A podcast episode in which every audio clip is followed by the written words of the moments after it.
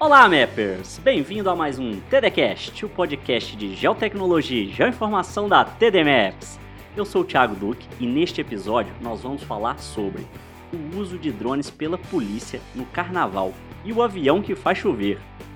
TJI apresenta app para identificar drones por perto, fiscalização via satélite no Pará, Anatel facilita o uso de radiofrequência para áreas remotas e pontos brilhantes no céu são vistos no Brasil. Se ficou curioso com essas notícias, se prepara aí que está começando o TDCast.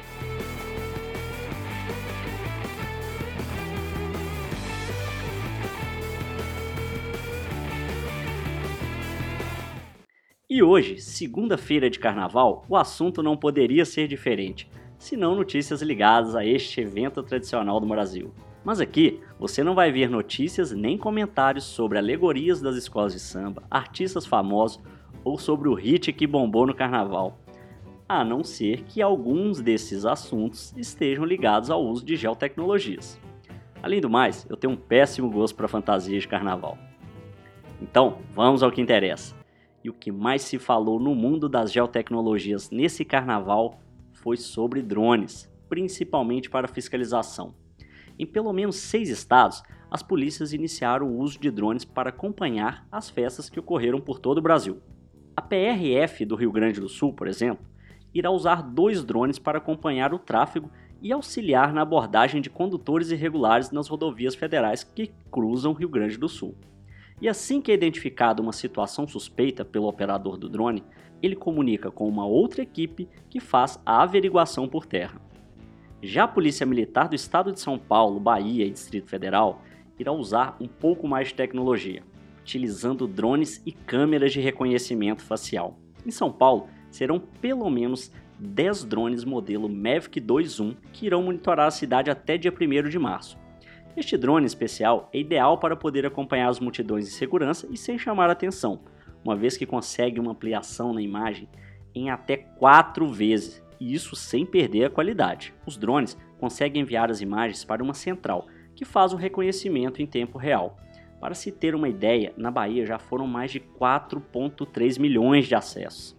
Estados como Espírito Santo, Pernambuco, Sergipe e Minas Gerais também farão uso desses equipamentos. Ainda falando de carnaval, essa semana foi vinculada uma propaganda da cerveja Skol mostrando um avião que prometia não deixar chover nos blocos de carnaval. Isso mesmo que você escutou um aviãozinho da Skol que iria levar a chuva para outro lugar, mais especificamente para o sistema Cantareira, que é o reservatório da cidade de São Paulo. Confesso que quando vi a notícia fiquei um tanto cético com o marketing, mas fui atrás para tentar ver como funcionava esse mecanismo. Não é que existe mesmo essa façanha? A empresa responsável por isso chama-se Mod Clima e atua há mais de 12 anos no mercado, dentro e fora do Brasil. Tem projetos principalmente com a Companhia de Saneamento Básico de São Paulo, que é a Sabesp, mas também atua na agricultura e em outros estados do Brasil. Para fazer chover ou deslocar a chuva, uma explicação de forma bem sucinta do que a empresa faz é que ela monitora o tempo todo a formação das nuvens.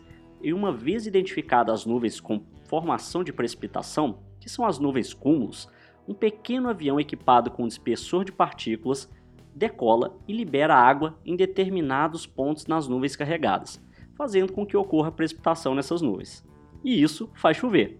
Se ficou curioso como esse processo ocorre, eu deixei diversos links aqui para você poder entender melhor e até ver um vídeo do avião em ação. Falando ainda em voos e voltando ao assunto dos drones, semana passada a gigante chinesa dos drones, a DJI ou DJI, demonstrou o funcionamento do seu sistema de identificação de drones. O app, chamado de Drone to Phone Remote ID, irá permitir que qualquer pessoa possa identificar e ter informações de drones voando nas imediações. O uso parece ser relativamente simples, bastando abrir o app que, através de um sinal de Wi-Fi específico, irá identificar se há algum drone da DJI que está voando próximo de você. Informações como o ID do drone, que é uma espécie de placa do equipamento, o caminho percorrido, o modelo e até a localização do piloto poderão ser vistos no aplicativo. O desenvolvimento desse sistema é praticamente uma resposta da fabricante frente às leis impostas para o uso de drones no mundo, principalmente pela FAA, que é a Agência Federal de Aviação dos Estados Unidos, o equivalente à nossa ANAC aqui no Brasil. E é claro que já gerou muita polêmica, principalmente sobre a localização do piloto. Aqui no Brasil, algumas pessoas já se manifestaram falando que isso vai ser um prato cheio para bandidos poderem roubar os equipamentos, ou que não poderá mais voar em alguns lugares, etc. Bom, na minha opinião, acho que isso pode ser um ganho para todos nós. Acho que tudo é questão de educação. Com a popularização dos drones, cada vez mais vamos ver estes equipamentos por aí e, como sempre digo, drone não é brinquedo. Existe legislação, existem formas de uso e existem os riscos. Por isso, não dá para usar de qualquer forma e em qualquer situação. O fato é que para a maioria das pessoas que seguem as regras, isso não será um problema e também vai trazer segurança para quem não opera drone, já que qualquer pessoa poderá fiscalizar, entre aspas, e se resguardar de invasões de privacidade ou acidentes, por exemplo, além de disseminar os direitos e deveres que o operador de drone tem. É, a teoria é boa, vamos ver na prática, né?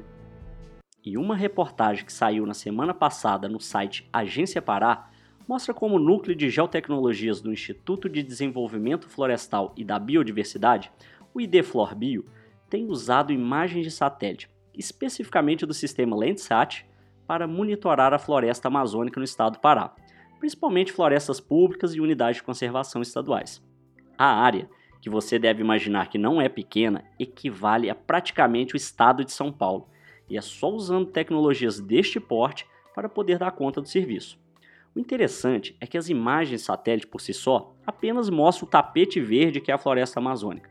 Porém, são necessários outros métodos auxiliares para identificar danos ambientais, como desmatamento ilegal, pistas de pouso clandestinas e até incêndios. Depois de identificados os alvos nas imagens satélites, são planejadas inspeções dos locais.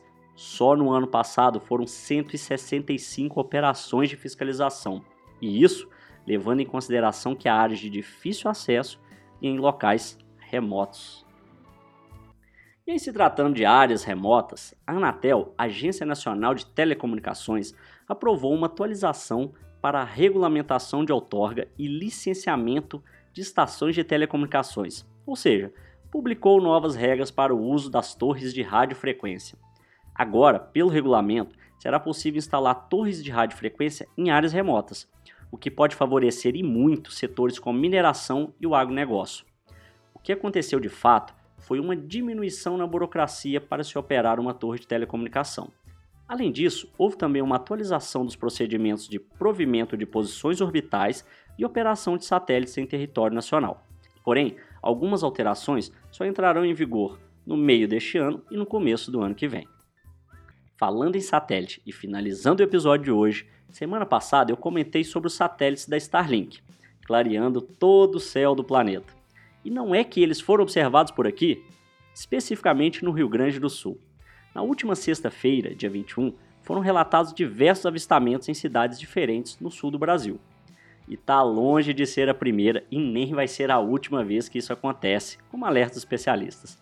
Sempre que há lançamentos de um novo grupo de satélites da empresa SpaceX e outras empresas relacionadas a esse meio, e à medida em que eles vão se posicionando no espaço, é possível enxergá-los a olho nu. Isso acontece porque, conforme eles passam, a luz do Sol reflete nas antenas, e como o Rio Grande do Sul se encontra a uma latitude mais baixa, há um favorecimento na visualização. Mas também é possível avistar em outros locais. Inclusive, já tiveram relatos em outros estados, como o estado de São Paulo, por exemplo. E se você quiser rastrear a passagem desses objetos, tem vários apps que mostram a trajetória deles no espaço.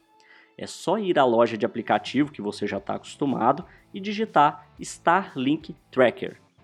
Agora, se você quiser ver direto do seu computador, eu deixei um link aqui de um site que monitora diversos satélites e também o link da reportagem da passagem deles aqui pelo Brasil. Acesse lá. Lembrando que os links de todas as reportagens que eu citei hoje se encontram na descrição desse episódio. Então, se quiser saber mais sobre um dos assuntos falados, é só acessar que está tudo lá. E é isso.